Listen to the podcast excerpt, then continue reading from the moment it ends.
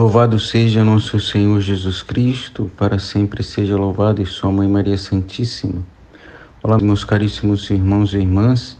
Queremos refletir um pouquinho aqui hoje, nos aprofundarmos um pouquinho naquilo que é para nós o momento mais especial, né? para nós católicos, né? os dias mais especiais do ano, né? são os dias do Tríduo Pascal, né? que se encontra dentro da Semana Santa, é a semana mais importante da nossa vida para nós.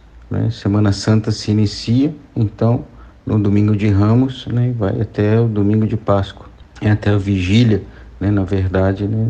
a vigília de Páscoa, a vigília pascal, né? que acontece no sábado à noite. Né? E dentro dessa grande semana temos os dias mais importantes, né? então, o Tríduo Pascal, esses três dias de celebrações. Né? A Quinta-feira Santa, chamada Missa da Ceia do Senhor, né? que é da instituição da Eucaristia, do sacerdócio católico. Depois nós temos a celebração na sexta-feira. Normalmente celebramos à tarde porque queremos fazer memória da paixão de Jesus, né? o ato litúrgico da paixão do Senhor. Não se celebra missa nesse dia, pois é o dia da morte do Senhor, mas se celebra então a sua morte e uh, neste dia, né, sua paixão profunda, né, sua entrega. Né? Nós fazemos a leitura de toda a sua paixão do Evangelho de São João para nos aprofundarmos então nesse momento tão especial né, da vida do Senhor, né, que morreu para a nossa salvação.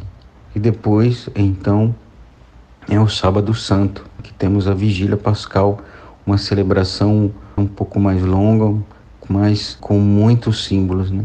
Esta missa ela começa para fora da igreja, abençoando o fogo novo aquele fogo que vai depois com aquele fogo ser aceso então o Sírio Pascal. Sírio, que é então aquela vela grande, a qual é sinal de Cristo, né? Porque Cristo é a luz, a nossa luz. Então, nesse Sírio vamos buscar a luz, né? ou seja, em Cristo que ilumina nossos corações.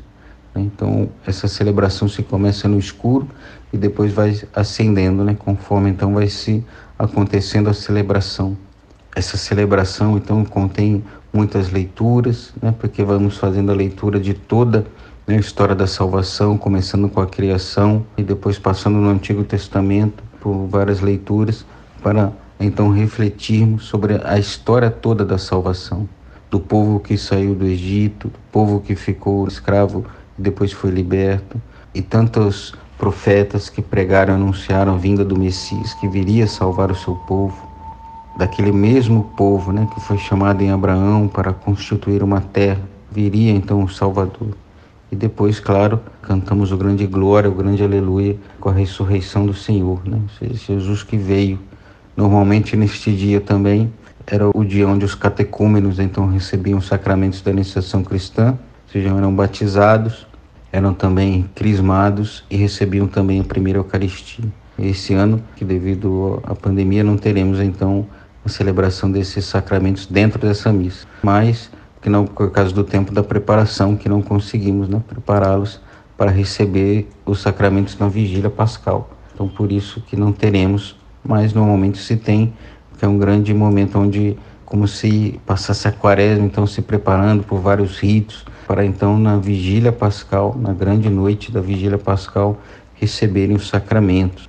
Então já comemoramos aqui a ressurreição do Senhor depois, claro, temos o domingo, né, tem, terminando esses grandes, essas grandes solenidades com o domingo da ressurreição do Senhor. Mas pensando sobretudo nessas três celebrações, desde a quinta até a vigília pascal no sábado, elas são uma só celebração, né, as três, porque se inicia na quinta-feira, o lava-pés, a instituição da Eucaristia, e depois na sexta-feira é como se fosse a continuação, para culminar então no sábado no Sábado Santo, na Vigília Pascal, nessa única celebração de toda a paixão do Senhor.